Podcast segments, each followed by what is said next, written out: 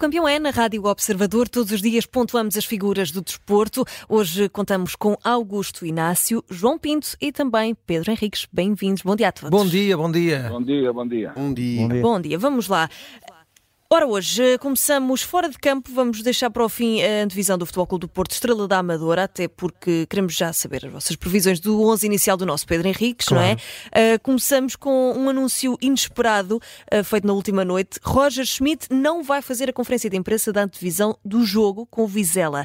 A justificação dada pelo Benfica é que o jogo é muito próximo do último, com o Toulouse, uh, e assim o técnico alemão falaria duas vezes em cerca de 30 horas. João Pinto, começamos por ti isto faz algum sentido para ti? Faz, não, não, não, não acho não que seja choca. um crime de uhum. majestade. Uh, acho que é normal, uh, acho que é, é bem justificado, uh, uhum. é, é, falar muito em pouco tempo. Agora, também não lhe custava nada ir lá, dizer duas palavritas e, e vir embora. Está feito. Não, não, é, não, não, não via mal que acontecesse, não, também não vejo mal acontecendo. Uhum. Acho, que é, acho que decorre de um, de um planeamento normal de comunicação. Uhum. Não, não, vejo problema nisso. Pedro Henriques, tu que és o nosso homem das leis uh, e há muitas coisas que às vezes estão regulamentadas e nós não, não sabemos ou não, não, não estamos a par disso. Uh, pondo daqui de parte a questão da estratégia, não é? Porque, como o João Pinto disse, realmente eh, são duas declarações muito perto umas, umas das outras e também, sendo sincero, muitas vezes estas conferências de antevisão fala-se muito e diz muito pouco. Uh, mas olhando aqui para, para, a parte dos regulamentos, o, o Benfica e o Roger Schmidt podem fazer isto? Pode, pode, pode haver uma ausência, uma conferência de imprensa? havendo dinheiro, podem fazer todas as ausências que quiserem. Desde paguem as multas, está tudo ok. Ponto número um. Ponto número multa, dois. Multa, acho que portanto. Não é assim, eu já vi coisas a nível da fisiologia, da recuperação dos jogadores, uh, entre jogos, agora ao nível oral, verbal e corda vocal, não sei se 30 horas está na ciência. Uh, honestamente, desculpem lá, o que é que o jogo do Toulouse e aquilo que aconteceu no Toulouse e do jogo do Toulouse tem a ver com o jogo que se vai realizar amanhã do Benfica? absolutamente nada sob o ponto de vista daquilo que é o adversário, a maneira como se vai eventualmente jogar, os jogadores que podem estar disponíveis ou não, a estratégia que pode ser abordada, embora os treinadores muitas vezes, obviamente, escondam coisas. Escondam no sentido, não vão dizer, olha, o 11 é este e vamos jogar à esquerda ou à direita. Acho que não faz sentido. Deixem-me só dizer uma coisa. Tivesse o Benfica, uh, uh, para além dos resultados, que até a coisa vai passando relativamente bem, mas se tivesse o Benfica numa fase poderosa, como por exemplo está o Sporting, Claro que havia conferência de imprensa. Eh, é só verem as entrevistas que foram dadas por adeptos, aquele jovem adepto, pequenino, uhum. que até gozou com o Roger Smith, né? que ah, Está tal, viral, o Roger Smith ao 84, se tornou-se viral, né? estava a dormir e estava a sonhar, estava a ganhar 4 a 0. Portanto, reparem, não é o comentador de arbitragem ou o comentador uh, do Sporting ou do Porto ou o comentador genérico, não. É os próprios adeptos do Benfica que já não estão com paciência nem com pachorra e são críticos. E, portanto, neste momento é uma vez mais arranjar essa, essa desculpa, que é desculpa, ponto, para dizer uma coisa que na prática não é essa a realidade. Ele não quer neste momento estar a expor-se porque foi muito criticado, mesmo com o resultado conseguido e tirado a ferros. É tão simples quanto isso e, portanto, não... agora o Benfica é inteligente na forma como diz, ah, isto é aqui 30 horas, se cá não havia novidades e tal, está muito em cima, mas no meu ponto de vista não faz sentido. Uhum. E Agostina, se tu és treinador, eh, muitas vezes eh, já, já tiveste de fazer mais do que uma conferência de imprensa em 30 horas. Uh, isto não acaba por fragilizar a imagem do treinador e passar uma imagem de medo do, do escrutínio? Mais uma vez, bom dia a todos. Bom dia. Olha, deixa-me dizer que, na minha opinião, embora isto acho que está regulamentado uhum. e, e, por isso há leis aqui a cumprir, quando não são cumpridas, como disse o Pedro Henrique e bem, há sanções, mas eu pessoalmente, eu acho que os treinadores falam muito, muito, muito durante a época toda. Uhum. Falam muito, porque a imprensa também quer, quer ouvir a opinião do, do líder, do técnico, isso, isso é uma verdade, uhum. mas eu acho que é antes do jogo, é depois do jogo, é no flash interview, é conferências de imprensa logo a seguir, quer dizer, é muito, muito, muita coisa também para, para em cima de um, de um treinador. Tu sentias Agora, isso, por exemplo, quando eras treinador, sentias que a certa altura... Não, não, não eu no meu tempo não era obrigatório. Antes uhum. do jogo, eu até te vou dizer uma coisa, vou contar esta história, a ver se conto, conto, conto isto rápido. Uhum. Houve um jogo antes, Ehm, que eu, pronto, eu tinha que ir à conferência de imprensa e disse assim, ao, ao Bastos, que era o meu adjunto, disse assim, uhum. olha, vais tu falar, falar no, no, no meu lugar e sabes o que é que há de dizer e, e vais tu representar-me. Ok, ok, ok, Inácio. E ele foi lá, e o que é que aconteceu? Estavam lá as televisões, a maioria das televisões saíram todos embora porque não estava lá o treinador principal. Pois. O que é que aconteceu? Depois, na outra conferência de imprensa, quando eu lá fui, chamei a atenção de, das pessoas e disse assim, meus amigos, a partir de agora, cada vez que vier aqui assim alguém, a representação minha, e que vocês vão embora, eu não venho mais a conferência de imprensa nenhuma. Há que ter respeito.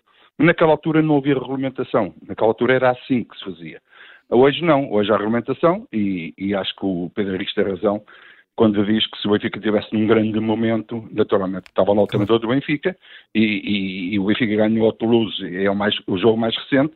Houve realmente ali situações que os adeptos do Benfica não gostaram e, enfim, e agora para não estar a sempre a desgastar, entre aspas, o treinador e para proteger o treinador, o Benfica tomou essa posição. Eu acho que não é o treinador que tomou a posição, foi o Benfica que tomou a posição, que não deixa o treinador falar, é o Benfica, na minha opinião, uhum. e, creio que, e creio que aqui uh, realmente tem, tem razão. Uh, há uma fragilidade aqui, assim, porque dá a entender que quer-se esconder uma coisa quando as pessoas, às vezes, nos momentos menos bons, é que devem dar a cara. Claro. Vamos eh, mudar de tema, mas continuamos fora de, de, campo. Ontem à tarde soubemos que o Conselho de Disciplina da Federação Portuguesa de Futebol arquivou quatro jogos que estavam sob inquérito no caso de aliciamento de jogadores feitos por César Boaventura. Isto na prática significa aqui que não vai eh, haver consequência para ninguém em termos desportivos, em termos da justiça desportiva, e aqui o ninguém é eh, Benfica, alegado beneficiário, Boaventura, dado como corruptor, eh, mas também o próprio Sporting, que tinha suspeitas de pagamento ao Marítimo para ganhar ao Benfica, suspeitas essas também não foram comprovadas. Pedro Henriques, Costuma-se dizer à justiça o que é da justiça, não é? Mas à lei desportiva o que é da lei desportiva também. Achas que devia ter havido aqui eh, mão mais pesada em termos desportivos ou pelo menos algum sinal uh, de uma mão mais apertada da justiça desportiva? Olha, eu não tenho conhecimentos dos processos, sobre, tenho o conhecimento geral que a gente vai ouvindo na comunicação social e, portanto, haverá naturalmente razão jurídica, vamos dizer assim, não sei se é o termo mais correto, para não haver condenação, seja de pessoa, seja de instituição. E, portanto, não vou pôr por cima da justiça. Agora, quando temos um juiz que, segundo consta, quando fala sobre o processo, evoca o nome do Benfica 64 vezes, quando temos um processo em que o Sporting uh, também é evocado não sei quantas vezes a propósito desse caso da, da, da relação com o jogo com o Marítimo, é pá, fico sempre naquela ideia que somos todos parvinhos e andamos a comer gelados com a testa. É só isto. E João Pinto, eh, dormes melhor uh, sabendo uh, destes arquivamentos e sabendo que o Benfica não vai ser penalizado?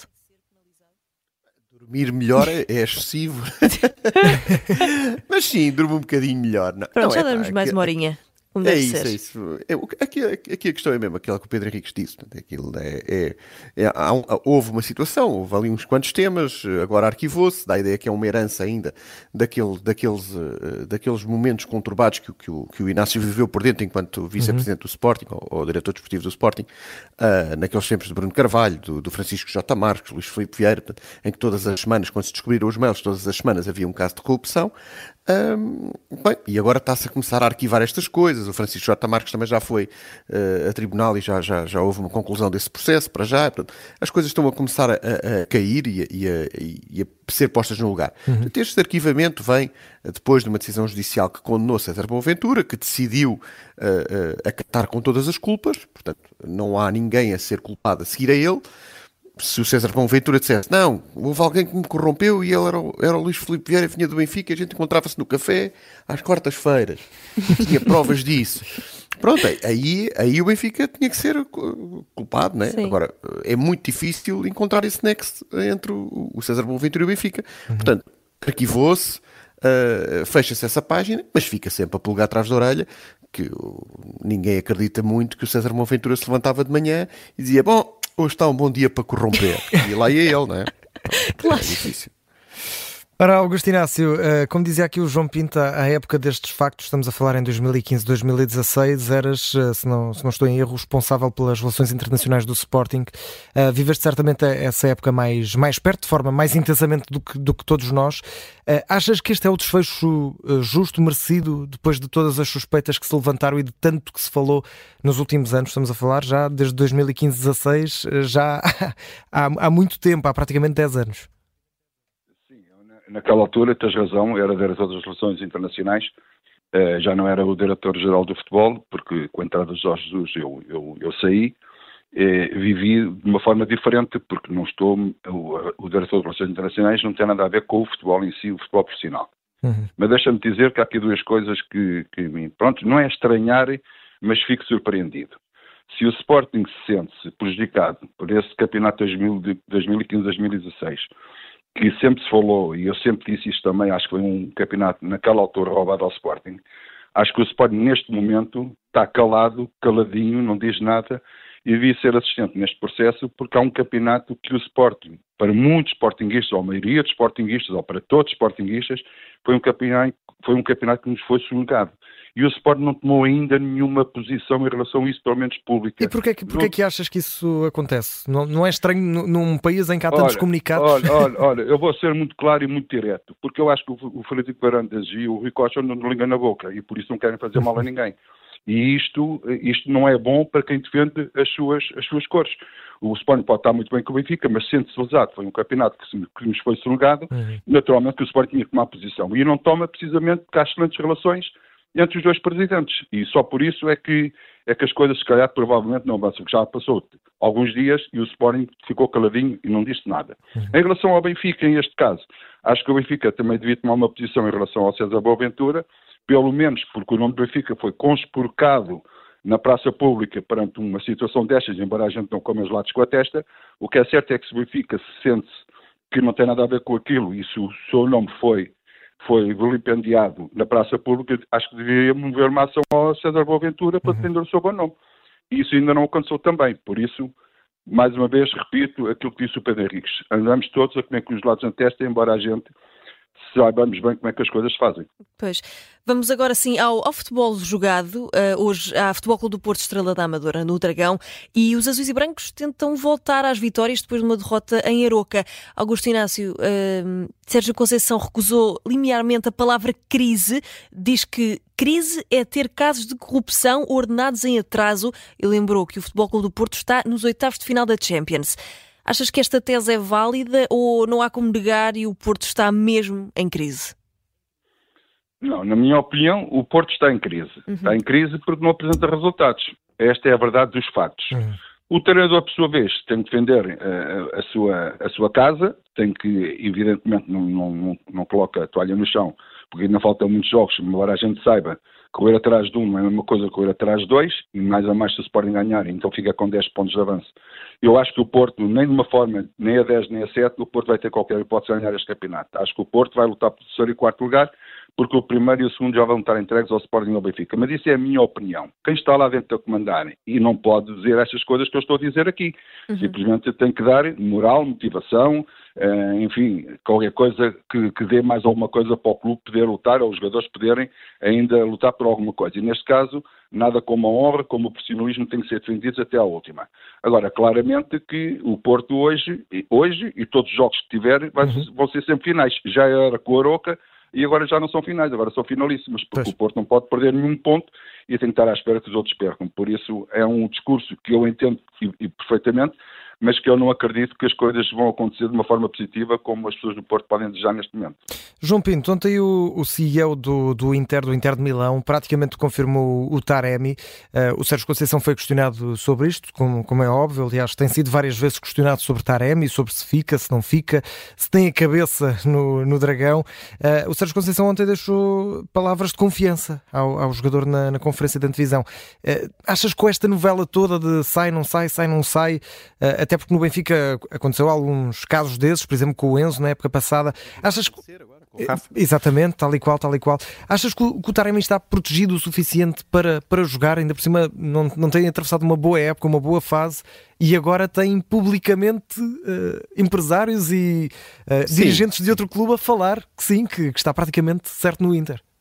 Sim, mas ele, ele está no sítio certo para ser protegido. Acho que o Futebol Clube do Porto, nesse aspecto, é sempre uhum. um, um, exemplo em relação à proteção dos seus e, e como, como o balneário se fecha e como até uh, acabam por virar essas coisas a seu favor. Acho que, que, o Sérgio Conceição ontem teve uma defesa irrepreensível do seu atleta, uh, com factos comprovados de, de, de, profissionalismo do Taremi. Acho que estas coisas dos, dos contratos acabarem e os jogadores acabarem por sair a custo zero se vai tornar banal, vai ser cada vez mais uh, um, um, facto. Portanto, os clubes têm, têm que lidar com isso. Aliás, o Futebol do Porto, com os, os Brahimis e, e, e Bribes e, e, essa malta toda, já tem vindo a fazer isso há uns anos. Portanto, não, não, não, não está disposto a pagar uh, duas ou três vezes aquilo que os jogadores recebem. E, e o, o contrato é firmado pelas duas partes. Os dois honraram o contrato até ao fim e, portanto, não há razão nenhuma para haver para haver problemas. Portanto, acho que sim, acho que o, o Taremi está a fazer o seu papel. Agora, outra coisa é desportivamente. Como é que o Sérgio Conceição vai resolver o problema Taremi? Uh, o Evan Nelson está num bom momento, mas o Porto não. Uh, o esquema parecia ser o esquema certo em 4-3-3 ou naquele 4-2-3-1, uh, eh, mas agora o Aroca também pôs isso em causa. vai entrar Otávio, não vai entrar Otávio? como, como, é que o, o Futebol Clube do Porto consegue tornar ou quadrar este círculo? Ou seja, por um lado não há crise, mas por outro lado alguma coisa tem que mudar. E portanto, Sérgio Conceição, uh, a coerência já saiu da janela. Uh, o problema aqui é, é, e faz lembrar aquele treinador que está à linha a gritar para dentro do campo, uh, muito em, grande, em voz alta, a gritar muito calma, calma, como se ele não tivesse, como se ele fosse alguém para poder vender, mas, mas acho que o Porto, entre estas duas questões, vai ter que decidir. Uh, se há crise, não há razão para mudar nada, bem, e, e, ou, ou se há crise, vai ter que se mudar alguma coisa, se não há crise, não há razão para mudar, e alguma coisa tem que mudar. Pois. Pedro Henriques, vamos então, vamos lá saber, não é? Queremos, já sabes o que é que vem daí, não é? Quais hoje são é os 11 para hoje? Não, hoje é fácil porque o Fábio Cardoso viu o duplo amarelo não pode jogar, o Vendel viu o quinto amarelo não pode jogar e, portanto, o Zaidu vai ocupar a esquerda, o João Mário à direita e o Pepe vai fazer central com o Otávio. De relembrar que o Otávio vai para este jogo já com quatro amarelos e, portanto, se vir hoje amarelo também já fica de fora uhum. do próximo acho que de, até porque Amarelos que vieram do, do Famalicão, não é? Exatamente, obviamente, obviamente. Portanto, depois passa, dupla... passa quando um jogador se transfere, passa, passa, passa. passa ok. Exatamente, está, está no mesmo campeonato, se fosse para outro campeonato é que era diferente. Uhum. Depois o Nico vai fazer dupla com o Ostaque, até porque depois também há ali umas dúvidas físicas em relação a, a, pelo Varela, portanto acho que é Nico com o Ostaque, depois Galeno, PP e Francisco Conceição, relembrar que Francisco Conceição se vir hoje amarelo, faz nove amarelos e, portanto, a primeira série é de 5, a segunda é de 4. Portanto, Francisco Conceição, tal como o Otávio, se virem hoje amarelos, ficam de fora do próximo jogo. Pois aqui importa é os jogadores e acho que continua a ser o Ivan Nilsson o titular um, no 11. Portanto, não andarei muito longe porque hoje, até com estas Galeno, ausências, torna-se mais simples. Quem? E o Galeno na esquerda, o Galeno na sim, esquerda. Sim, sim, eu, eu, disse, eu disse, se não disse, então Galeno, PP e Francisco Conceição. Exato. Portanto, Portanto se o Pedro Henrique diz, vamos confiar. Não, não, estava a dizer, se calhar passou-me aqui, portanto, isto Sim. para dizer que é Galeno, PP e Francisco Conceição, digamos, entre aspas, nas costas do Ivanilson. Portanto, o trio atrás do Ivanilson, por assim dizer. Ora, vamos às notas e aos campeões. Eh, começamos por ti, João Pinto. Quem é o teu uh, campeão? Aliás, antes das notas e campeão, não esquecer, uh, queria só lembrar aqui, às 4h42 da tarde, toda a gente a apontar aí no, no telemóveis, no caderninho, onde preferirem. 4h42 é, é muito específico, não é? Mas não, não tem sido muito comprido, mas 4h42 da tarde. É para não se esquecer. Diogo Ribeiro, final dos 100 metros mariposa, sendo ah, que o Diogo. Okay, okay. É verdade, sendo que o Diogo ontem ontem conseguiu o apuramento sendo o melhor tempo da meia final, portanto uh, ele tem sido melhor nas distâncias, nas distâncias mais curtas, nos 50 metros. De qualquer maneira, 100 metros mariposa, ontem o Diogo fez um grande, grande tempo. Vamos estar também aqui a, a torcer pelo Diogo Ribeiro nos uh, Campeonatos do Mundo de Esportes Aquáticos, no Campeonato do Mundo de Natação, 4 e 42 final dos 100 metros mariposa. Agora sim, João Pinto, quem é o teu campeão e que nota é que dás? Bom, então o meu primeiro campeão passa a ser esse, o Diogo. uh, um, um 17, um grande, um, um 20, um 22 para o Diogo, que tem feito Incrível. tudo extraordinariamente e, e, e que espero que, que consiga uh, estar ao seu melhor nível. E depois nota, nota 10 para o Henrique Araújo, um jogador que está no Famalicão, está tapado pelo Cádiz, o ano passado esteve no Watford, também não apareceu, que se falou muito durante a, a, o defesa de janeiro que iria mudar, curiosamente para o Rio Ave contra quem jogou ontem, mas que continua ali na sombra. É um excelente jogador, mas que continua sem aparecer e precisa do seu momento, precisa do seu raio de sol. Espero que melhores dias venham. E Augusto Inácio, nota e campeão deste sábado? Olha, não vou dar nota nenhuma, mas vou dizer, não vou dar nota nenhuma agora, para isto ah. que eu vou dizer. Porque eu concordo precisamente com aquilo que o João Pinto disse. Uhum. Eu também acredito muito neste, neste menino eu acho que ele precisa de uma oportunidade e sempre achei que ele era, era melhor do que o Gonçalo Ramos. Sempre pensei, porque acho que era mais ponta de lança. Mas enfim, uh, é um menino que está ali escondido uhum. e precisa de aparecer. Para mim, a nota 17 vai para o Sporting, precisamente porque o Sporting neste momento é a melhor equipa europeia a marcar mais gols. Em 34 jogos tem 95 gols marcados. O PSV é o segundo com os mesmos 34 jogos, tem 94 golos marcados. E depois aparece o Leverkusen, que tem menos 3 jogos e tem 93 golos marcados. É muito golo em tão poucos jogos, uhum. 34, 95 golos é uma, é, uma, é uma forma de dizer que o Sporting está bem, recomenda-se e marca muitos gols em qualquer estádio. E por isso merece não ser o campeão de hoje. Leverkusen que me fazes lembrar o menino, pá. ah, estás a falar do Jurasek, não é? É, é? Também é lateral, mas acho que não é o Jurasek. Ora, fechamos contigo, Pedro Henriques, que é o teu campeão e que nota é que dás?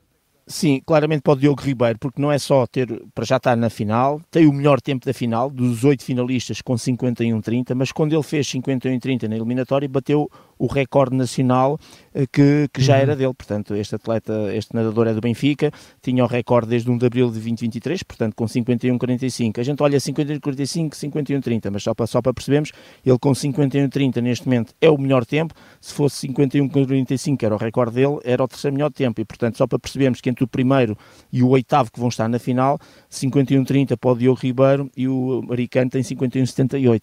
Claro que a natação, eh, as décimas é uma coisa, é brutal, mas de qualquer maneira estão todos ali em cima dos outros, mas há uma grande expectativa em relação ao Diogo Ribeiro, de até de inclusivamente bater de novo o seu recorde pessoal e recorde nacional e ao mesmo tempo de conquistar uma medalha, seja ela qual for. Parece Portanto, fácil. claramente, sim, parece fácil. 17 para o Diogo Ribeiro para já, espero que amanhã estejamos a dar de 20.